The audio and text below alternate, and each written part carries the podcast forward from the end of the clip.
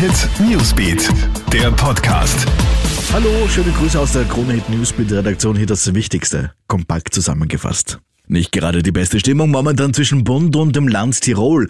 Nachdem die Regierung bereits eine Reisewarnung für das Bundesland ausgesprochen hatte, lässt Gesundheitsminister Rudolf Anschuber nun ein Freitesten für die Ausreise aus jenen Tiroler Regionen prüfen, die besonders von der südafrikanischen Coronavirus-Mutation betroffen sind. Abseits des Streits ist weiterhin unklar, ob und wie wirksam die aktuellen Corona-Impfstoffe gegen eben jene Mutation ist. Am Wochenende ist er bekannt geworden, dass der Impfstoff von AstraZeneca eben bei der konkreten Mutation B1351 bei milden Infektionen nur begrenzten Schutz bieten dürfte. Bis neue Erkenntnisse kommen, müssten wir alle weiterhin ganz stark auf Maske, Abstand und Handhygiene achten.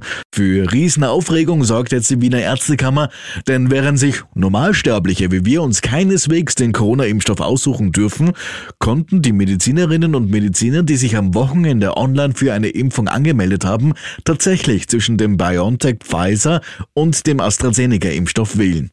Der Stoff von AstraZeneca gilt ja als weniger wirksam. Dass Ärzte hier privilegiert werden, sei ein Skandal, sagt Patientenanwalt Gerald Bachinger. Und während viele Läden gestern aufgesperrt hatten, sperrt Einladen wieder zu. Das Kaufhaus Österreich steht vor dem Aus.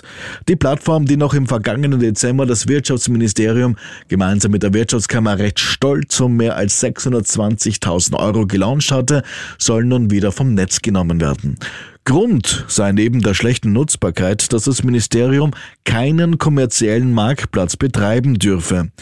Die Seite soll künftig als Firmenverzeichnis weitergeführt werden. Soweit dein Update. Mehr Infos bekommst du laufend auf KroneHit.at. Schönen Tag noch.